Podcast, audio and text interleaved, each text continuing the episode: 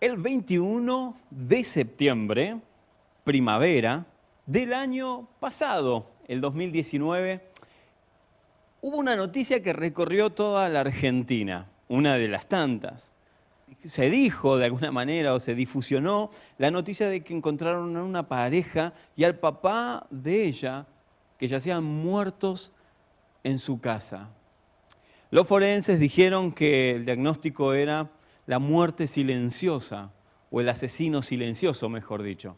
Para los que conocen, ya saben de lo que estoy hablando, y para los que no saben, el asesino silencioso es aquel monóxido de carbono que cuando una estufa deja de funcionar, el gas sigue saliendo sin combustión y entonces acaba por entrar por los torrentes sanguíneos, haciendo que el oxígeno natural se vaya y hace que esto comience a detener cada órgano del cuerpo, haciendo así que la persona muera. La noticia recorrió toda la Argentina y sacaron un censo o sacaron estadísticas que 200 personas, alrededor de 200 personas entre el otoño y en la primavera fallecen por inhalar monóxido de carbono, que puede estar en la combustión, en, la nafta, en el querosén, en el gas natural o puede estar eh, a través de, quemar este, un bosque, por eso se evacúan a las ciudades cuando hay un incendio. Este gas puede matar, este monóxido de carbono puede matar el cuerpo, pero es increíble saber que también hay un monóxido de carbono letal que puede asesinar o puede matar a una persona en el ámbito espiritual hay un monóxido de carbono que puede hacer que tu vida espiritual muera. Y puedes vivir siendo cristiano, pero con un espíritu muerto, con un espíritu que yace sin vida. Eh, a lo largo de la historia, en la palabra de Dios, encontramos varias personas que sucumbieron bajo este monóxido de carbono llamado incredulidad. Mis amados, la incredulidad es lo que nos puede detener en el avanzar cristiano. La incredulidad puede no solamente detenerte, sino paralizarte por completo. Cuando alguien que es cristiano es incrédulo, puede por terminar fracasando en los propósitos divinos. Hay una historia en la palabra que le dio título a este sermón que quiero compartírselas a ustedes. Está en Hechos capítulo 8. Felipe está predicando, está comunicando el Evangelio en Samaria. Para los judíos Samaria eran como perros, así lo llamaban ellos. Tenían una forma despectiva de ver a sus hermanos. Claro, porque Samaria se había contaminado con otros pueblos, una historia que no viene ahora al caso. Pero cuando Jesús asciende, los comisiona a todos lugares. Les dicen, me serán testigos en Jerusalén, en Samaria, donde no quieren ir, y hasta lo último de la tierra. Así que Felipe, después de la muerte de Esteban, es transportado, es trasladado hasta el desierto y de ahí baja a Samaria. Samaria comienza a escuchar el Evangelio de Jesucristo y se comienzan a convertir. Pero había un ser, una persona, que estaba habituado a trabajar con trucos de magia. Él, tenía una vasta experiencia con la magia blanca, con la magia negra, pero jamás, jamás había escuchado hablar del poder de Dios. Así que cuando este Simón el mago, como lo dice así la palabra de Dios, conoce a Felipe, lo empieza a seguir y ve que sana enfermos Felipe, que echa fuera demonios, y entonces no solamente el pueblo se comienza a convertir, sino que Simón también. Tal es así que le pide ser bautizado y Felipe bautiza a Simón el mago.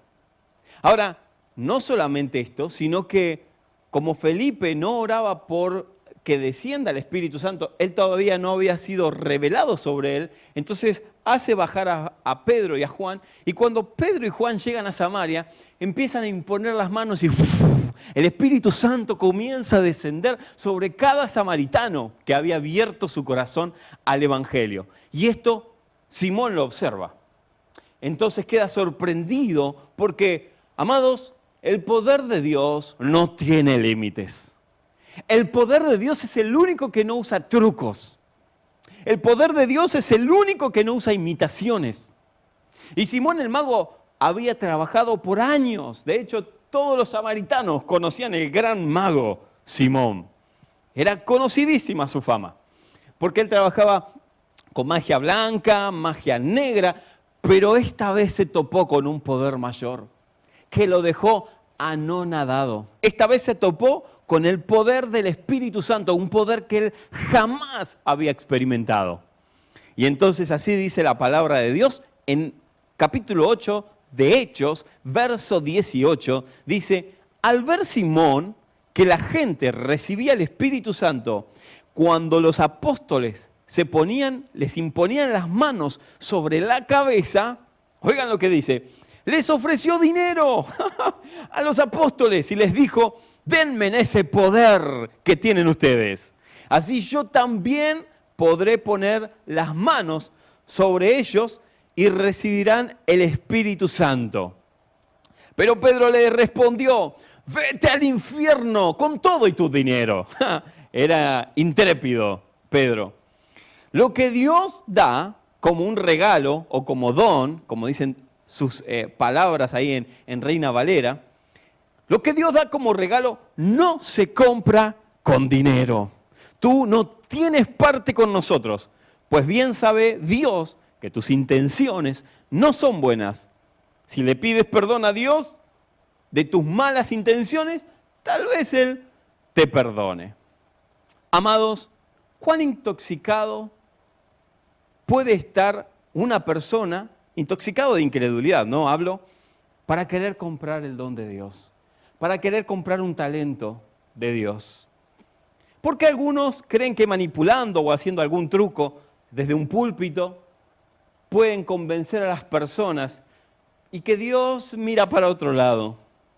¿Por qué a veces usamos los púlpitos para manipular a las personas, haciendo que se acerquen a una cruz incorrecta y no llevándolas al verdadero madero? Porque algunos ministros consideran que los milagros de Dios están bajo un pacto. Y dicen y predican, si usted viene eh, y, necesita sanidad, venga, haga un pacto con Dios. Y Dios está obligado a darle el milagro. O, pacte con Dios por una casa. Y, venga y, y pacte a Dios y dele dinero y Dios entonces le dará una casa. Porque ese espíritu de Simón, ese espíritu de magia, a veces hace encantar a las personas pero no las termina convenciendo con el verdadero poder del Evangelio. Cuán infectada de incredulidad, cuánta, cuánto oxígeno drenado mal, cuánto monóxido de carbono de incredulidad puede tener una persona que tapa, opaca, hasta entierra el talento que Dios le dio y lo transforma en un acting de magia.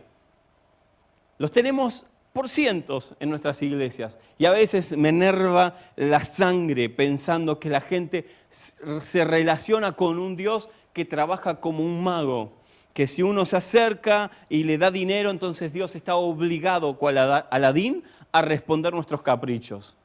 Mientras que acá Simón, el mago, le queda bien claro que los dones y los talentos no se compran con dinero.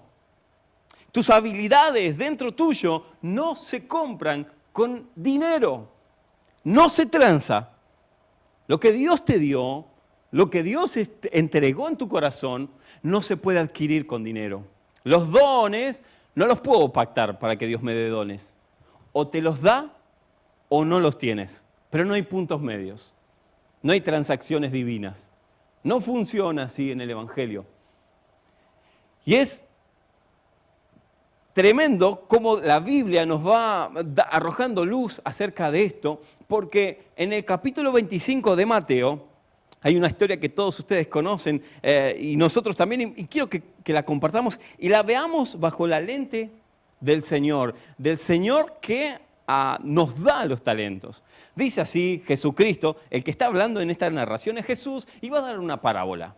Dice que había un hacendado, un hombre de mucho poder, que tiene que viajar Así que cuando está dispuesto para salir de viaje, reúne, tiene tres supervisores en su empresa, así que reúne a sus tres supervisores y le dice, muchachos, he de irme por algún tiempo indeterminado, así que mientras yo esté ausente, quiero que ustedes fructifiquen mis talentos. Así que toma al primero y le dice, bueno, a ti te doy cinco talentos, haz que se multipliquen. Luego toma otro que le da dos talentos y le dice, haz que se multiplique.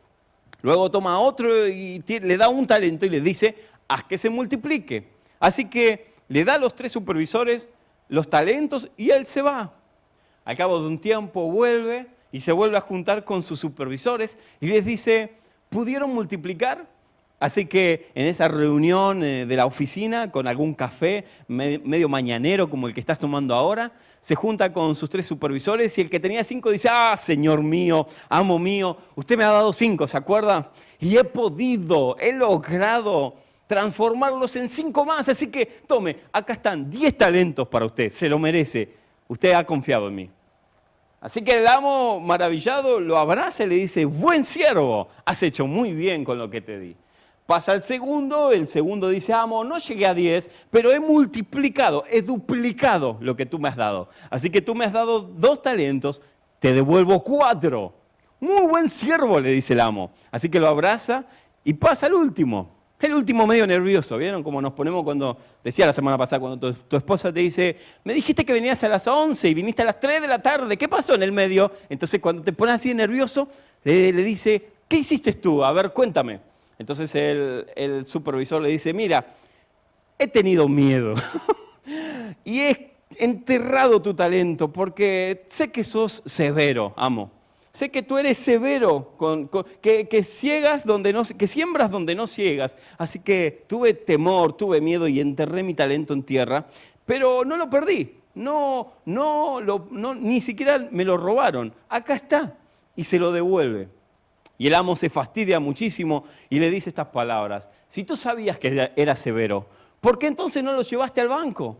Que en el banco por lo menos tú podrías tener intereses y me devolverías los intereses. Así que dice, sáquenlo de mi oficina, échenlo afuera de mi presencia.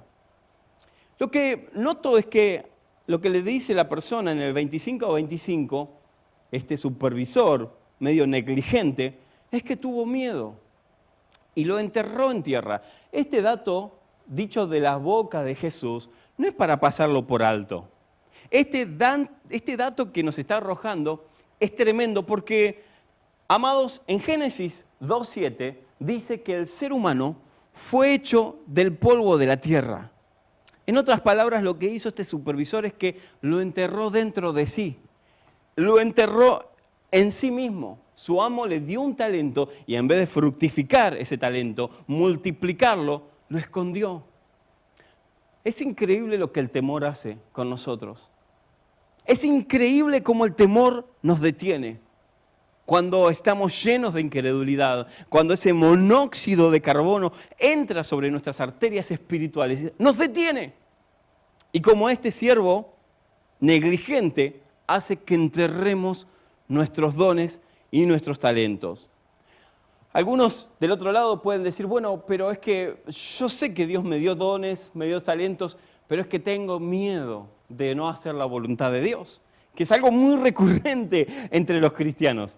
Un poco, y discúlpenme que afecte a la sensibilidad de algunos, pero un poco absurdo es esa frase, ¿no? Parece muy santa, no voy a hacer nada mm, hasta que Dios no me lo diga. Parece muy santa, suena reverente, pero es miedo. Es miedo. Es temor a no fructificar. Es esconder ese talento dentro tuyo y no fructificarlo, no hacer lo que, que dé buen fruto.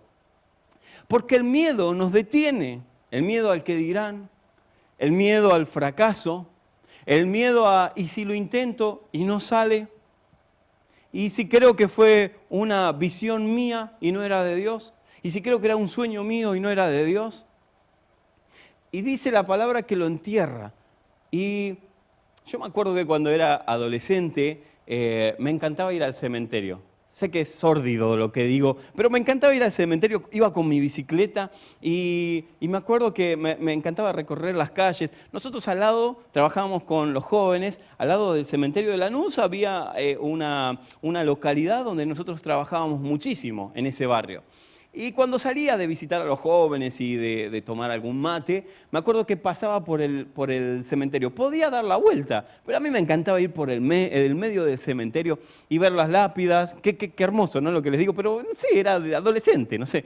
Y, me acuerdo que leía las, las inscripciones, habían algunas que eran gloriosas. Gracias papá por hacerme de boca. ¡Ah, qué grandes esas inscripciones! Eh, y habían otras que eran más, este, más tupidas, más frías hice lo que pude, me entregué por el trabajo, pero literal, ¿eh? no les estoy mintiendo.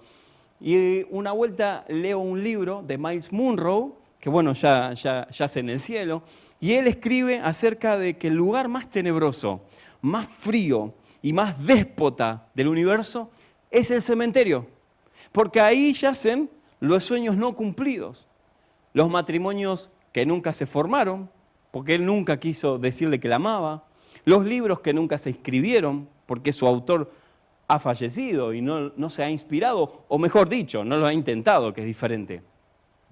Canciones que no se escribieron, iglesias que no se fundaron, pastores que no se levantaron, líderes que no se arriesgaron, poemas que nunca se escribieron, están ahí, dos metros bajo tierra, enterrados. Pero, mis amados, no discrepo con Miles Murrow porque, porque realmente es así, pero creo que hay un lugar totalmente más frío. Creo que hay un lugar donde debería darnos miedo entrar, que es al cementerio que nos creamos nosotros, que podemos estar vivos, pero muertos a la vez, que podemos transitar por esta vida como vivos, caminamos, nos saludamos, somos hijos de Dios, pero nuestro espíritu está muerto. Y en ese cementerio en la tierra de nuestro corazón, lo peor que una persona puede hacer es alinearse a este mal siervo y enterrarlo hasta que venga el amo. Porque, damas y caballeros, dentro de un tiempo vendrá Jesucristo y deberamos, tendremos que dar cuentas acerca de los talentos que Él nos ha entregado. Y no le podremos decir, ay, Señor, es que tenía miedo, es que, es que no sabía si era tu voluntad realmente. Porque todo lo que está en vos te lo entregó Dios no nace con vos porque sí. Él te diseñó. ¿Se acuerdan la semana pasada? Él te formó. Y si Él te formó antes de que nacieras, aquí no sabe quién te dio ese talento, esos dones. Fue Él, fue tu creador.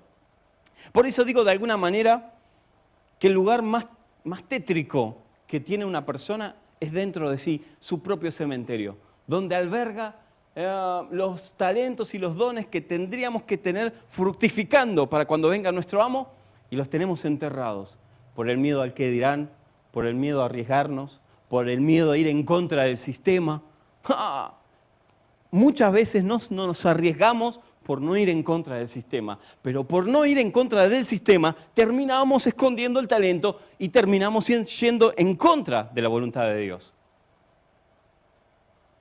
Y esto de la voluntad de Dios, siempre lo repito, me hace tanto ruido.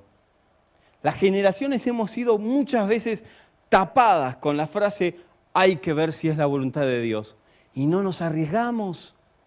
Y no damos vuelta al mundo para Cristo porque estamos atascados, atrapados, llenos de temor. Y como dije, el temor puede detenernos puede hacer que muera ese fruto, ese talento, ese don que Dios te dio. Lo tenemos enterrados muchas veces. Ahora, cuando nosotros nos imaginamos un desierto, lo primero que viene a nuestra mente es no hay agua, un lugar árido, es un lugar seco y es un lugar donde nada puede fructificar. Sin embargo, muchas veces nuestros desiertos, la economía, eh, una relación amorosa que fracasó, o cualquiera fuese, fuese una enfermedad que no estaba planificada, como ninguna está planificada, y llega a nuestra vida, eso se hace como una llanura, eso se hace como un desierto, y uno dice, ¿cómo puedo fructificar en el medio del desierto? Y es ahí donde quiero decirte la clave. ¿Cómo una persona puede dar fruto en medio de una, una pandemia? ¿Cómo una persona puede dar frutos en medio de una cuarentena? O en medio de una llanura, de una meseta espiritual, donde pareciera que nada bueno puede salir después de esto. Y es la clave que les daré ahora, es el cómo, el qué de la cuestión, el por qué Dios usa a gente que atraviesa, atraviesa desiertos para catapultarlos de alguna manera y llevarlos al cumplir el propósito de parte de Dios en sus vidas. Y quiero darte una revelación que espero que, que puedas verla como yo la veo cuando me acerco al Señor. Eh, primero, no le tengas miedo a las críticas, no le tengas miedo al, miedo al qué dirán o a ir muchas veces en contra del sistema, porque mis amados, acá lo que importa es cumplir con la voluntad de Dios. La verdadera voluntad, la que Dios puso en tu corazón. Eh, no la que otros nos quieren imponer o la que la religión organizada nos trata de mostrar, no, la verdadera voluntad de Dios. Y la, revelación, de alguna manera, que te quiero decir, esto, quién sabe, a tu corazón traiga paz, pero a otros no les va a dar paz. Y hablo de que dependiendo de cómo tú te relaciones con Dios o cómo tú mires a Dios, es como Dios se revelará a ti. Lo voy a decir de nuevo. Dependiendo la visión que tú tengas de Dios, es como Dios se manifestará a tu vida. Porque le dice, si tú sabías que era severo, hmm, ¿por qué no metiste el talento en el banco? Mira, no se lo niega Jesús. No le dice, bueno, no, no soy tan severo. No, se enojó el amo. Ahora la pregunta es, ¿por qué los otros dos fructificaron? ¿Por qué los otros dos pudieron fructificar y el tercero no? ¿Por qué dos contra uno? Miren la óptica de los otros dos. Los otros dos habrán dicho, bueno, nuestro amo se fue, así que vamos a poner manos en la obra. Fueron, intentaron, fracasaron, pero luego lo siguieron intentando, intentaron hasta que pudieron fructificar su talento. Y una persona que fructifica, oigan lo que voy a decir, es una persona que se siente confiado, que la persona, su amo, le inspira confianza. Cuando tu amo inspira confianza, entonces tú fructificas. Está en tu ADN. Porque, ¿cómo habrán visto estos dos que fructificaron a su amo? Eh, yo quiero pensar que lo vieron como una persona que ama, como una persona que da oportunidades. Ellos habrán planteado, y si nos va mal y perdemos todo, y el otro le habrá dicho, y bueno, pero si sabes, conoces a nuestro amo, que él no va a tener problema, que él no nos va a condenar, él nos va a abrazar, él, él quiere que nosotros demos fruto, que fructifiquemos sus talentos, así que vamos a intentarlo.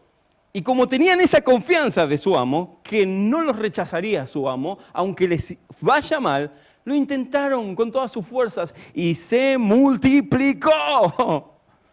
Pero miren el tercero. La óptica del tercero era diferente. Yo sé que tú eres severo. Y entonces el amo le dijo, como sabías que era severo, entonces seré severo contigo. Entonces la óptica que tú tengas de Dios es la, misma que se va a manifestar sobre tu vida. Y no estoy hablando de hacerte a Dios a una imagen tuya propia. Oigan, no estoy diciendo eso. Pero sí estoy diciendo que de la manera que tú te relaciones con Dios es como Él se va a relacionar contigo.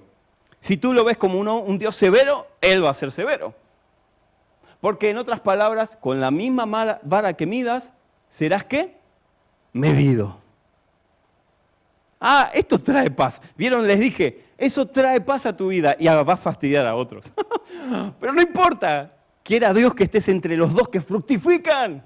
Que esta palabra hoy te despierte y si estabas escondiendo ahí medio un talento, lo saques de la tierra lo saques del cementerio. Porque en este tiempo de pandemia debemos dar frutos. Y frutos hasta que sobre y abunde para nuestro Señor. Ahora, no es solamente eso lo que quiero decir. Es que muchas veces nos dan, ah, tenés que ver toda la gama de parte de Dios. Tienes que ver toda, toda la gama de la divinidad. Eh, y entonces nos enseñan esto. Dios es amor, pero fuego consumidor. Dios es misericordioso, pero es un juez justo. Y entonces con eso lo que nos tratan de hacer es ver a Dios, a un Dios que, ojo si pecas, ojo que si pecas, Él está con un rayo subido arriba de su trono, está esperando a ver quién falla y ¡fum! le manda un rayo para fulminarlo. A veces nos hacen esa imagen de Dios nos muestran ese Dios. Y no digo que no tengamos que estudiar ni conocer la, gama de, atributos que Dios tiene, que Él es justo, que Él es fuego consumidor, Pero si yo desde un púlpito manipulo, oigan bien, manipulo a la gente diciéndole, tengan cuidado de pecar, y no les muestro al verdadero Dios, entonces yo me alineo a este siervo de alguna manera, eh, a este siervo lleno de miedo. Porque esa es mi visión de Dios y quiero que todos los demás miren a Dios como yo lo veo. Que Él es severo, que Él te fulmina con un rayo si desobedeces. Cuando en realidad, mis amados, y ahora sí voy a, voy a romper alguna vaca sagrada, lo que Él nos dejó en claro es que las 613 leyes y los 10 mandamientos Jesús lo resume en dos. Primero, amarás al Señor tu Dios con toda tu mente, con toda tu alma y con todo tu cuerpo. Segundo, amarás a tu prójimo como a ti mismo. Esa es la visión que Dios quiere que tengamos de Él. Oigan, Él lo dijo, y juzgarás a tu prójimo como a ti mismo. Y condenarás a tu prójimo si falla como a ti mismo. No, y amarás a tu prójimo como a ti mismo. Esa es la imagen correcta de Dios. Ese es nuestro amo. Ese es quien nos salvó. Es la imagen que la iglesia debe dar. Y no hablo de un Dios fusilánime, que, es todo amor, todo amor. No quiero decir eso, porque alguno puede malinterpretar lo que estoy diciendo. Estoy hablando que en los parámetros divinos, cuando cada vez que he fallado me he acercado al trono de Dios, no encontré un Dios que quería castigarme con un rayo. Encontré dos brazos llenos de amor que me acobijaban y me decían, tranquilo, sé lo que hiciste. pero por tu disposición en tu corazón, yo te perdono. Siempre me gusta imaginármelo como mis hijas. No hay nada que mis hijas puedan hacer, absolutamente nada que puedan hacer que yo les saque mi apellido. Nada, nada, aunque a mí me moleste, me fastidie, pero no hay nada en el mundo que ellas puedan hacer que yo les saque el apellido. ¿Por qué creemos que Dios nos saca el apellido si fallamos? Y esto es serio, lo que digo es serio, no es cualquier cosa, es nuestra visión de Dios, es nuestra forma de relacionarnos con Dios. Porque si tienes confianza en tu amo, dará fruto. Pero si no ves a un Dios de oportunidades, posiblemente quieras enterrar tu talento, tus dones, y de esa manera hacer que muera tu espíritu dentro. Eh, Mientras que Dios nos da la clara, digamos, dirección de amar a nuestros prójimos, la incredulidad muchas veces está apoderándose de nuestros corazones porque Satanás sabe que si nos mete incredulidad, entonces no cumpliremos con el llamado divino. En otras palabras, aún siendo nosotros muchas veces nuestro propio enemigo, también tenemos un enemigo de nuestras almas, que es Satanás. Y él sabe que si te echa un poco de combustible incorrecto, si a un auto que es diésel tú le pones nafta, arruinaste el auto.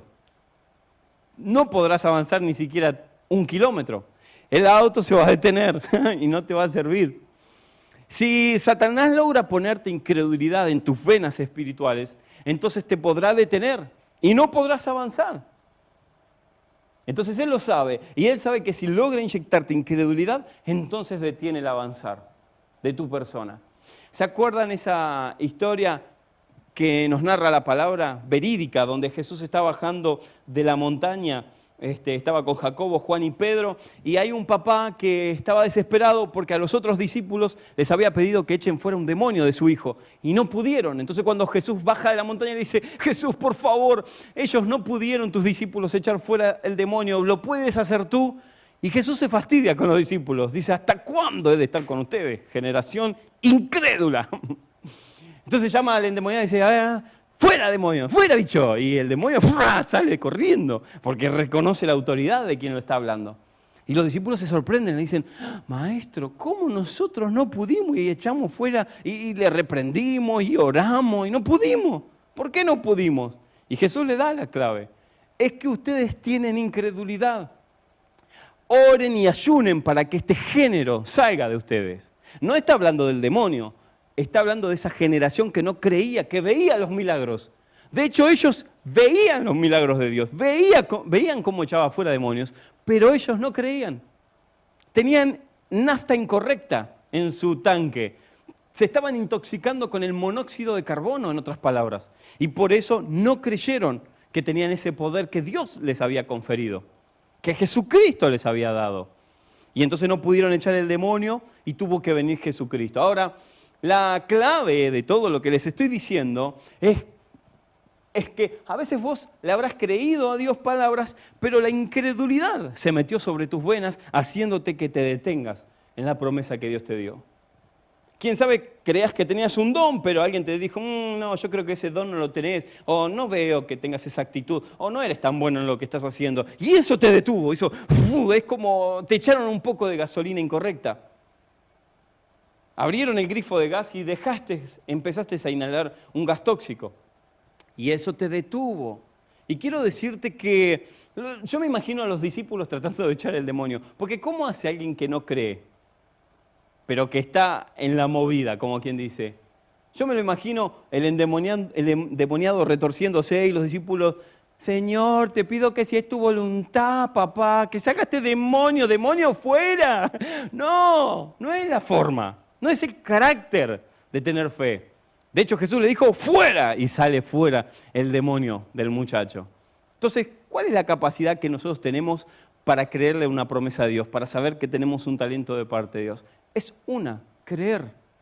Si tuvieras fe, les dice a los discípulos en el verso 20, si ustedes tuvieran fe como un grano de mostaza diminuto, le dirían a este monte, muévete, y el monte se desarraigaría, ese sicómoro saldría de ese lugar. Si tuvieras fe como un grano de mostaza, ¿Se acuerdan de ese tema? Si tuvieras fe como un grano de mostaza. Siempre que la escucho me acuerdo de un amigo de mi corazón, Ezequiel Lescano, que él le pone cosas tropicales a todo. Hay una adoración y él le mete... Así que si esa canción tiene medio ritmo tropical, no sé si se acuerdan. Si tuvieras fe como un grano... Pero es real. esa canción es real. ¿Cómo es un grano de mostaza? Diminuto. Y alguien puede decir, bueno, pero yo no tengo la unción que tiene fulanito, pero tienes un grano de mostaza. Vamos, no, no pongas excusas. Todos, a todos los hijos de Cristo se nos ha dado mínimo un grano de mostaza. ¿Y qué se puede sacar, Marcos? ¿Qué se puede eh, eh, desarraigar con un grano de mostaza? Un monte, una enfermedad, demonios, la escasez económica, tu suegra, entre otras cosas. Todo se puede sacar con un grano de mostaza. ¿Y pero si no funciona, Marcos? ¿Y si oro y no pasa nada? Entonces no estás usando correctamente tu grano de mostaza, tu fe, lo que Dios ha puesto en tu vida. Por eso me encanta saber de que Dios es el que determina el querer como el hacer en nosotros por su buena voluntad. Mateo 17, 14 dice, eh, que de alguna manera cuando ellos comprendieron esta verdad, los discípulos tomaron autoridad. Jesús asciende después de muertos y ellos fueron los precursores de echar fuera demonios, eh, libertar a los cautivos, sanar a los enfermos, hacer milagros, señales y maravillas. Pero alguien los tuvo que confrontar. Jesús se tuvo que imponer y decirle, a menos que quieran fructificar, deben sacar la nafta incorrecta deben desintoxicarse y meter credibilidad a mi palabra. Si yo digo que puedo usarte, crean que Dios te puede usar. bajo cualquier circunstancia, Él te puede usar. Y eso me encanta a mí.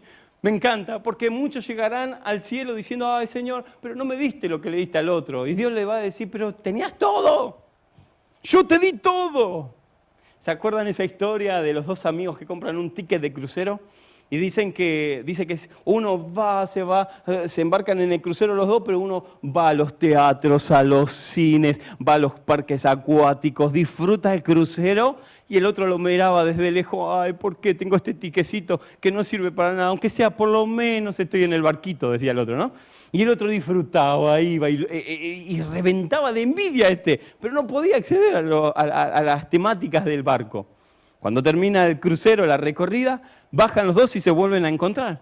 Y entonces el otro le dice, ¿por qué no viniste al cine? ¿Por qué no viniste al teatro? ¿Por qué no te tiraste del tobogán acuático? Entonces el otro le dice, pero si este, esta, este ticket no me sirve para nada, era solamente el pasaje. Dice, no, Sonso, dalo vuelta. Y al, dorso decía, all inclusive. todo incluido, decía. Se había perdido todo porque pensaba que el ticket era nada más para entrar en el barco. ¿Cuántos cristianos están perdiendo de ir al cine, al teatro? Y no estoy hablando en parámetros naturales solamente, de disfrutar los talentos y los dones porque no se dan cuenta que dice all inclusive. Y van a llegar cielo y van a decir, ay Señor, pero no me diste el don, el talento que le diste al otro. Sonso, no ustedes, ¿no? A los que no están usando sus dones. Usa los dones que Dios te dio, frutifícalo. Y si fallo, ¿y qué importa si fallas? Si Él no te va a demandar, Él no te va a castigar, por lo menos lo intentaste. Y te voy a decir sinceramente, ¿y si funciona? Y si lo que arde en tu corazón, que ahora estoy sintiendo, que estás sintiendo dentro de tu vida, realmente lo puso Dios, y estás deteniéndote por lo que dijeron alguna vez de vos, o por cómo te detuvieron en tu caminar. Oigan, no escuchen a los perros cuando ladran, porque si ladran es señal de que estabas avanzando. No te detengas, no te llenes de incredulidad. ¿Creen que me olvidé de Simón? No, quiero terminar con él. Quiero terminar con Simón el mago bueno, el vago también, ¿no? Porque era medio. Pero quiero terminar con Simón el vago, el mago, perdón. Porque de alguna manera lo que a él le sucedió es lo que a veces a mí me ha sucedido. Y lo digo porque del otro lado puede haber alguien que dice, Marcos, yo le creo todo a Dios. Yo si él me dice, tírate de un puente, créeme, Marcos, que voy y me arrojo porque sé que algo va a ser y si me toca partir, tengo que partir. Pero si Él me da una dirección, yo lo hago. Pero no es ese mi problema, no es la fe, porque yo le creo a Dios. A mí me detiene mi pasado, a mí me detiene ese, ese pecado oculto que no puedo sacar, que no quiero hablar con nadie, no me puedo demostrar tal cual soy, porque tengo miedo que pierda la imagen que he formado. Y tengo ese hábito que nadie, que escondo, pero que me amenaza con no fructificar, porque si no saldría a la luz. Y eso es lo que me detiene a mí. Dije que quiero terminar con Simón el mago por una razón muy obvia. Este es el texto último que quiero leer. Dice el capítulo 8, verso 24, Simón les suplicó. O puedes leer en tu Biblia. Simón les suplicó. Por favor, pídanle a Dios que me perdone para que no me vaya al infierno. Oigan, le suplicó. En lo largo de mi vida, de mis 34 años, he escuchado predicaciones tales como que, y Simón el mago pereció en el infierno con su dinero. Y Simón el mago terminó ardiendo entre las llamas por amor al dinero. Pero aquí tenemos, de alguna manera, un final abierto. Ni en tu Biblia, ni en mi Biblia se escribe el final. Y cuando un final queda abierto me encanta a mí, porque es como una película que no tiene fin, como la historia sin fin, como una historia que no tiene fin y que está labrado a tu imaginación, a que tú le des el fin. Siempre escuché sermones así, pero a mí me gusta pensar que es diferente el final. Que, que Simón tuvo esta actitud y cuando Pedro y Juan vieron esa actitud le dijeron, bien Simón, has entendido la clave. Te recordaste de tu, de tu antepasado David, que él cuando fue desnudado en su pecado se tiró a los pies de Dios y le dijo, te suplico me perdones. No me importa perder reino, no me importa perder cetro, no me importa perder nada, no pierdo tu presencia. Lo único que te pido y te suplico es que por esto que acabo de hacer no pierda tu presencia. Y todos conocemos la historia de David qué similitud que encuentro con Simón, porque Simón tuvo la misma disposición. Por favor, le dijo a Pedro y a Juan, oren por mí. Y me encanta esto, y me encanta ese final, porque lo veo luego de un año a Simón orando por enfermos y sanando, veo a Simón este, echando fuera demonios y por sobre todo veo imponiendo manos y recibiendo al Espíritu Santo por medio de Simón. Ya no es más el mago, ahora es Simón el evangelista. Simón el que fructificó sus talentos y sus dones. ¿Y por qué lo digo?